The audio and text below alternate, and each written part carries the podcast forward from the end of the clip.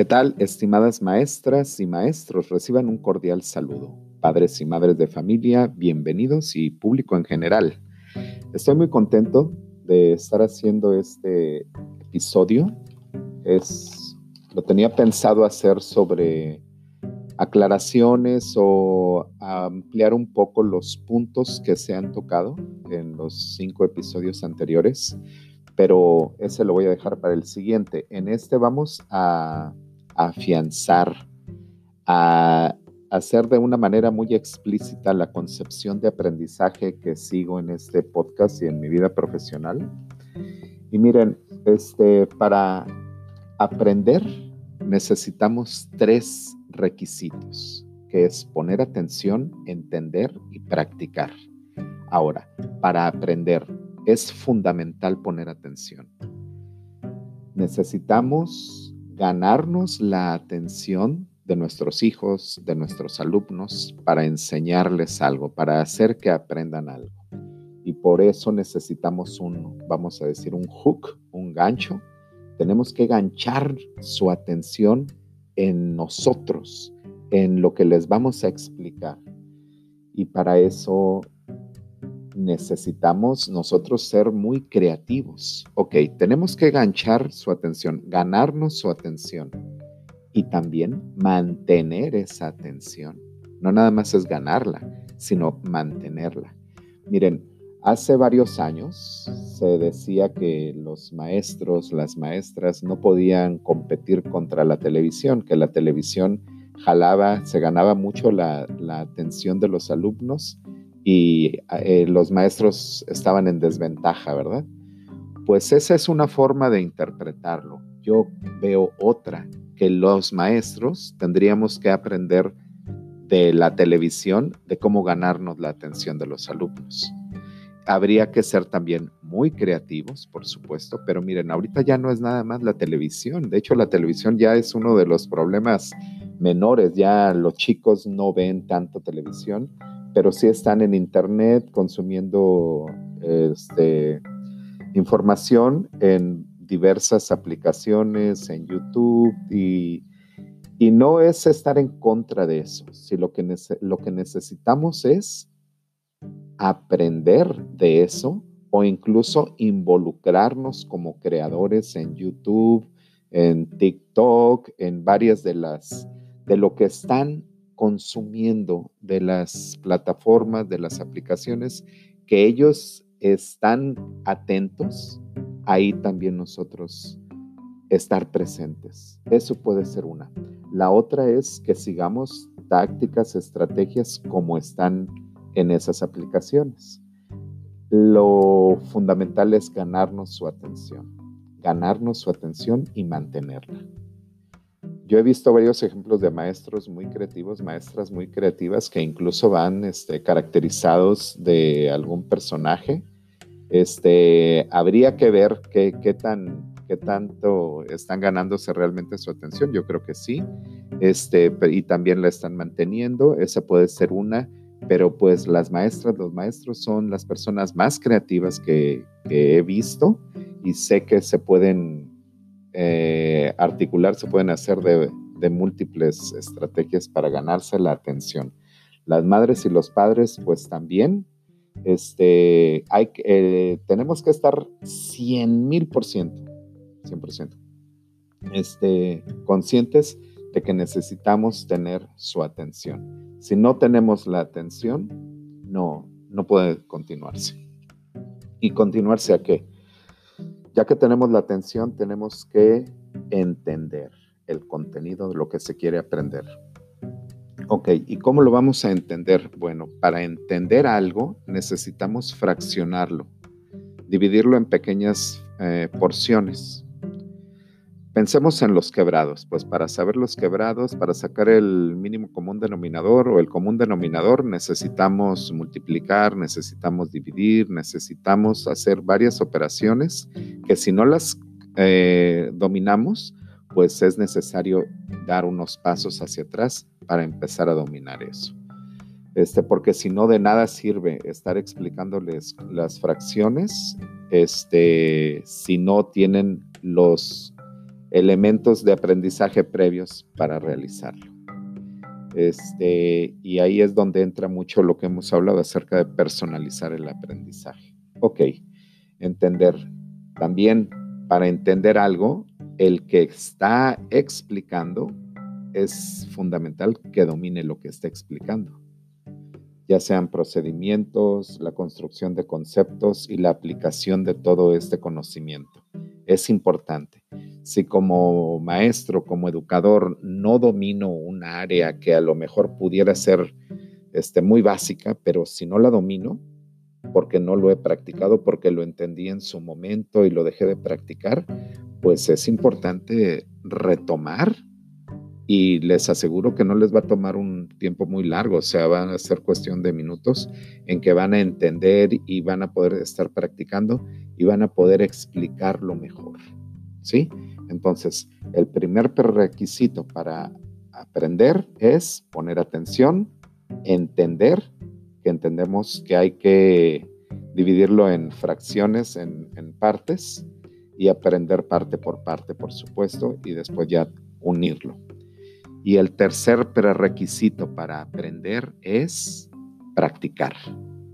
Practicar, practicar, practicar. Fíjense que la práctica debe de ser diaria. No necesitan practicar, digo, es obviamente hay diferencias, pero yo les puedo comentar en el aprendizaje de educación este, no necesitamos que se sienten a practicar una hora y media, dos horas, no, pueden practicar 5, 10, 15 minutos, 5 minutos. La cuestión es que sea diario o varias veces al día incluso. Pero es que aquí a veces no les podemos poner una tarea monumental porque muy probablemente perdamos la atención la motivación de estar atentos puede ser que la perdamos. Entonces, como padres y madres, como maestros, como maestras, debemos de estar muy conscientes de que hay que tener la atención, mantener esa atención, darles las porciones de aprendizaje que tienen que comprender, que tienen que asimilar y, y después la práctica, una buena práctica diaria, diaria, diaria ¿Para qué? Para que ese aprendizaje quede asimilado. Ok, entonces para aprender, poner atención, entender y practicar. Fíjense, ahorita, por ejemplo, este, tengo alumnos que están trabajando ya con el volumen del prisma y que empezamos desde lo que eran sumas. Este, ya sabían sumar, por supuesto, pero yo les pongo muchas sumas este, y con muchos dígitos ¿Para qué? Para que ir entrenando, que estén atentos a la operación. Y es algo muy sencillo sumar. Vamos a decir que es, parece de lo más sencillo de matemáticas, pero hacer, no sé, 678.497 más cinco números de la misma longitud, pues necesitan estar atentos. Claro, no empiezo con cuatro niveles de esos números, sino con dos, con tres, con cuatro, con cinco, con seis. Y ellos hasta dicen, oye, ponme más de esos, ¿no? ¿Por qué? Porque van viendo cómo su atención va mejorando y al final de cuentas, cuando van a hacer alguna operación escolar, lo, hacen muchísimo más rápido y con mayor precisión. Y eso es partiendo de la suma. ¿Y por qué hago eso? Pues miren, ah, hay una cuestión en el, una, un statement, una declaración en el constructivismo, es de Oswald, y este dice que si tuviese que reducir todos los principios pedagógicos, todos los principios para el aprendizaje, en una sola frase, pues sería saber aquello que el aprendiz ya sabe y enseñar en base a ello.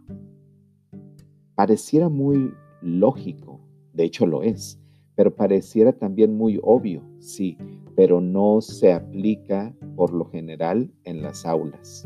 Sino que muchas veces, como les decía en uno de los episodios anteriores, se empieza a explicar el contenido de cuarto año eh, a todos los alumnos, porque se supone que ya conocen lo de tercero. Pero miren, yo me he topado con que muchos alumnos no tienen ni, o tienen algunos gaps, algunos espacios vacíos en contenidos de segundo, de tercero, aun cuando están en cuarto, en quinto y a veces hasta en sexto. Y ellos tratan de ocultar esos vacíos de aprendizaje y muchas veces se da una dinámica que hasta los maestros como que también les permitimos, sí, ocúltamelo, no quiero saber que no sabes eso porque ya estamos en este otro tema más elaborado o más avanzado. No, el aprendizaje debe ser personalizado, bueno, como ya lo vimos para el Blended Learning. Pero miren, este, ya que tenemos muy claro que para aprender algo necesitamos poner atención, entender y practicar, el lenguaje, el lenguaje con el que explicamos los contenidos es muy importante. Y aquí quiero decirles algo, toda esta visión no es una situación, una cuestión aislada. Todo esto tiene que ver con algo que les quiero explicar que a lo mejor de primera, eh, de primera instancia pudiera parecer que es algo muy ajeno, pero fíjense, Galileo propone y demuestra de alguna forma que el, planeta Tierra no es el centro del universo, que el planeta Tierra está girando alrededor del Sol, y entonces él está ahí de alguna manera faltando a, la verdad que estaba impuesta, a la verdad que estaba dominando en ese momento. Galileo es este, lo persigue la Santa Inquisición, ¿verdad? Este Darwin Darwin viene y nos dice que los seres humanos no somos la creación, este, batalla para encontrar las palabras, pero Darwin viene y dice que somos un eslabón más en una cadena evolutiva en la que estamos vinculados este, casi todos los seres vivos del planeta, ¿verdad? Este, y también viene e irrumpe con una verdad que de alguna forma estaba pues dominando. Sigmund Freud viene y dice que existe un inconsciente y que ahí tenemos algunos motivos de nuestra conducta, de nuestros pensamientos, de los cuales no somos conscientes y ahí eh, propone la teoría del inconsciente, ¿ok? Algo muy importante y que tiene una utilidad muy práctica en esto del aprendizaje es los mecanismos de defensa. Y no quiero ahondar ahorita en este episodio sobre todos los mecanismos de defensa, pero recordemos que necesitamos ganarnos la, la atención de los alumnos. Si ellos ya tienen un mecanismo de defensa, este, de ignorar, de no involucrarse con algo más complejo, ¿por qué? Porque tal vez creen o se les ha hecho pensar, sentir que no pueden. Entonces, cuando un alumno no pone atención, probablemente sea un mecanismo de defensa que está articulando para qué? Para evitar el ser expuesto a eh, ser evidenciado de que no puede. Entonces, fíjense lo importante que es esto, cómo lo podemos vincular con la atención. Para que el alumno esté motivado a poner atención, tenemos que hacerlo sentir que sí puede. ¿Sí? Eso es fundamental. Ok. Entonces seguimos. Freud propone el inconsciente, de ahí se derivan este, también los mecanismos de defensa, que voy a hacer un episodio especialmente para eso. Y especialmente para eso, no para psicólogos, sino especialmente los mecanismos de defensa y cómo actúan los mecanismos de defensa en el aprendizaje. ¿Sí? Ok. Después de Freud, podríamos considerar que Michel Foucault viene y nos dice que hay un poder, que ese podríamos decir que ese inconsciente está configurado desde, desde el poder. Este, pero Michel Foucault yo lo asocio a ese poder cómo ha venido configurando la educación. Y ahí entraríamos en unos debates muy importantes, pero no es el caso en este momento, ahorita nada más lo estoy mencionando. Entonces Michel Foucault propone una, un concepto de poder y miren, no es un poder de que lo que puedo hacer, ¿no? Sino el concepto de poder para Michel Foucault es como una red, una red en la que todos estamos inmiscuidos o todos estamos vinculados. Entonces, cuando una persona está haciendo algo que irrumpe con el poder impuesto, todos los demás jalamos esa red, este, obviamente no literal, esto es este, no literal, jalamos esa red para que esa persona entre nuevamente al, al orden establecido, ¿sí? Entonces, eh, y también ese poder está introyectado ya en cada uno y tenemos ciertas, este, vamos a decir, autorregulaciones que no nos permiten infligir esas, esos dictámenes del poder. ¿Sí? Y recuerdan que hablamos acerca de la prueba de PISA del Program for International Student Assessment y cómo se había estado, o cómo parece ahorita que estamos muy alarmados y preocupados por, la, por el déficit en la educación que se pudiera presentar a raíz del COVID. Bueno, fíjense cómo el poder, aquí aplicando el, el concepto de Michel Foucault, no nos permitía ver que veníamos arrastrando un déficit aún más grave de cuando llegamos a ser 114 millones de habitantes y que el 43% de la población económicamente activa estaba en rezago educativo. O sea, nos autorregulábamos como para no ver eso, ¿verdad? Entonces, aquí lo que se necesita es voces disruptivas, voces que señalen cuáles son esas problemáticas a las que no le estamos poniendo atención. Bueno, por eso Michel Foucault es fundamental para los educadores y para mejorar la educación. Bueno, les hago un recuento. Galileo viene y dice que la Tierra no es el centro del universo. Darwin dice que los seres humanos estamos involucrados en una cadena evolutiva con los demás seres vivos del planeta. Según Freud propone la teoría del inconsciente, de ahí lo que recuperamos para la educación fuertemente o más obviamente es los mecanismos de defensa. Michel Foucault dice, nos propone un nuevo concepto de poder y cómo este de alguna forma configura la educación y al final de cuentas toda la sociedad, ¿verdad? La cultura. Pero que Galileo, Darwin, Freud, Foucault y luego viene Lacan. Lacan podríamos decir que le responde a Foucault. Oui, Monsieur Foucault, pero ese poder está configurado a través del lenguaje. Y ese lenguaje también es un agente de poder. ¿Sí? ¿Cómo? Pues miren, cuando vamos a ponerlo de maneras muy sencillas, cuando le estás explicando algo a un alumno y, te y tú le dices, ¿me entiendes? ¿Me entiendes? De alguna manera ya estás levantando ahí una barrera. Lo más adecuado yo considero que sería, me explico, porque la responsabilidad de hacer explícito lo que queremos que se aprenda es del maestro. Entonces él debe estar preguntando, me explico, no me entiendes, me entiendes, porque si preguntamos, me entiendes, es como dudar ya de la capacidad del aprendiz para aprender, para entender. Y aquí de lo que se trata es de enseñar, de hacer que aprenda.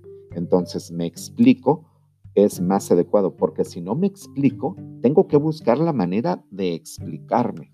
¿Ok?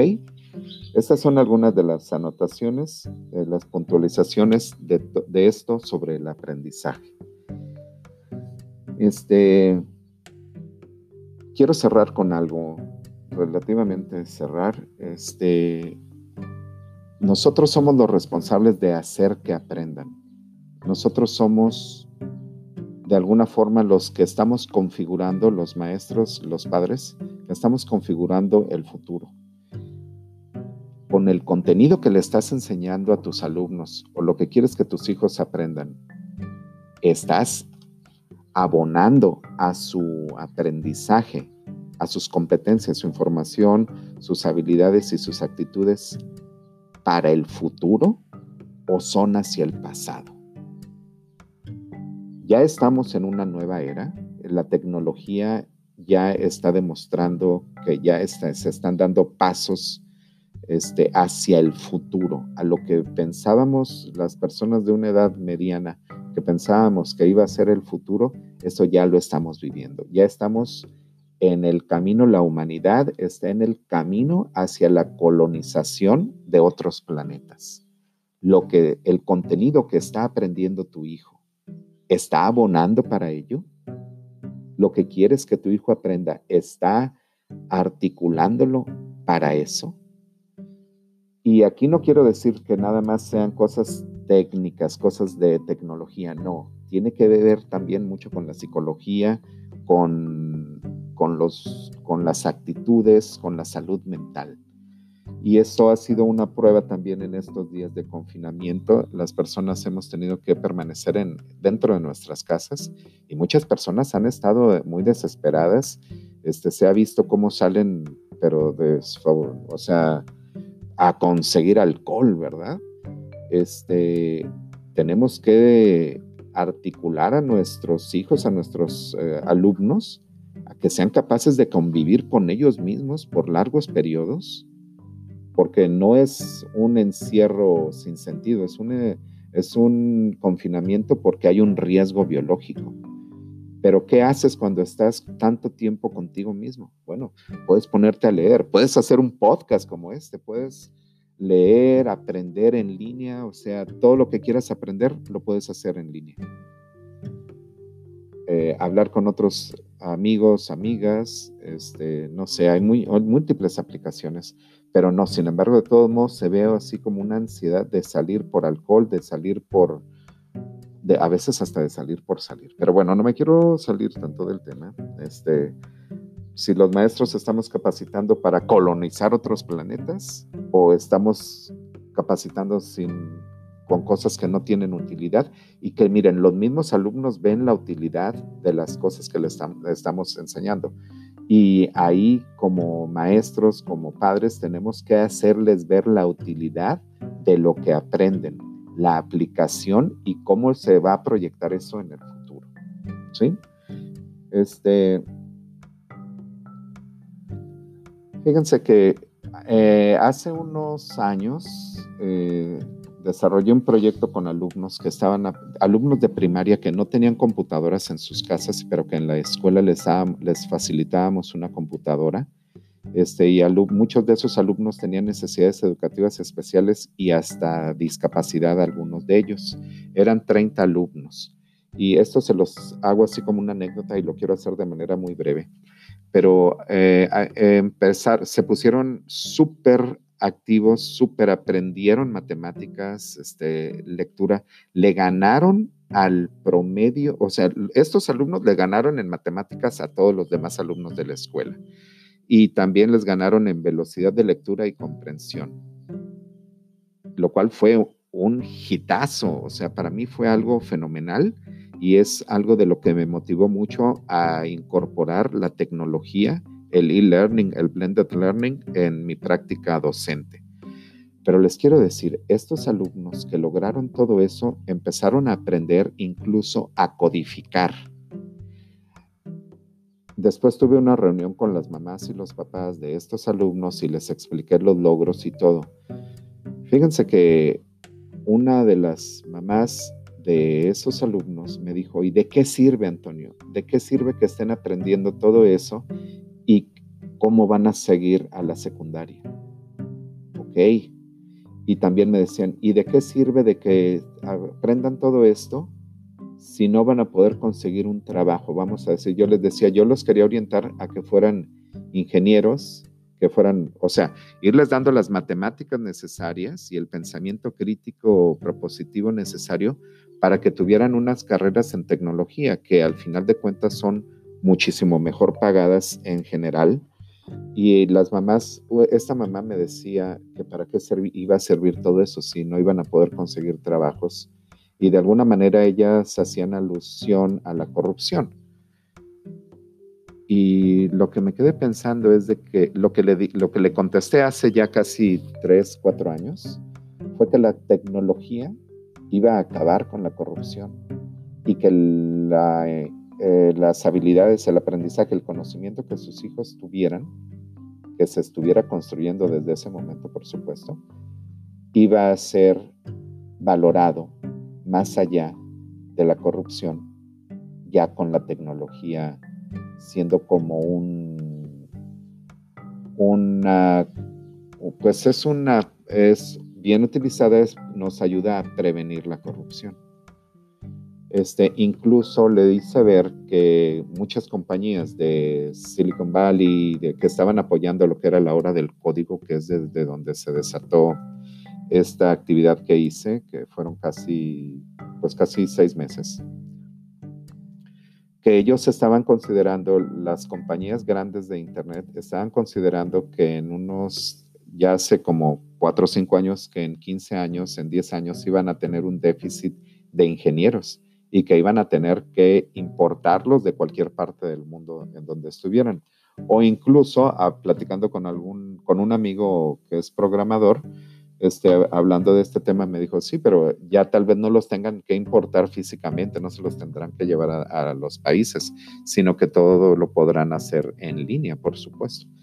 Pero bueno, esto es una forma para valorar el conocimiento, para valorar la información, las habilidades y las actitudes y para reconocer como padres y maestros, como padres y madres fundamentalmente, la gran responsabilidad que tenemos con nuestros hijos para el cambio del futuro, que ya estamos viendo cómo esto va a cambiar ampliamente.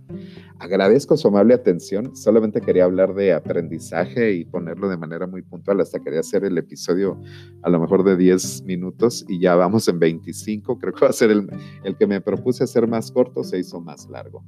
Bueno, agradezco su amable atención. No se pierdan los siguientes episodios. Eh, saludos cordiales.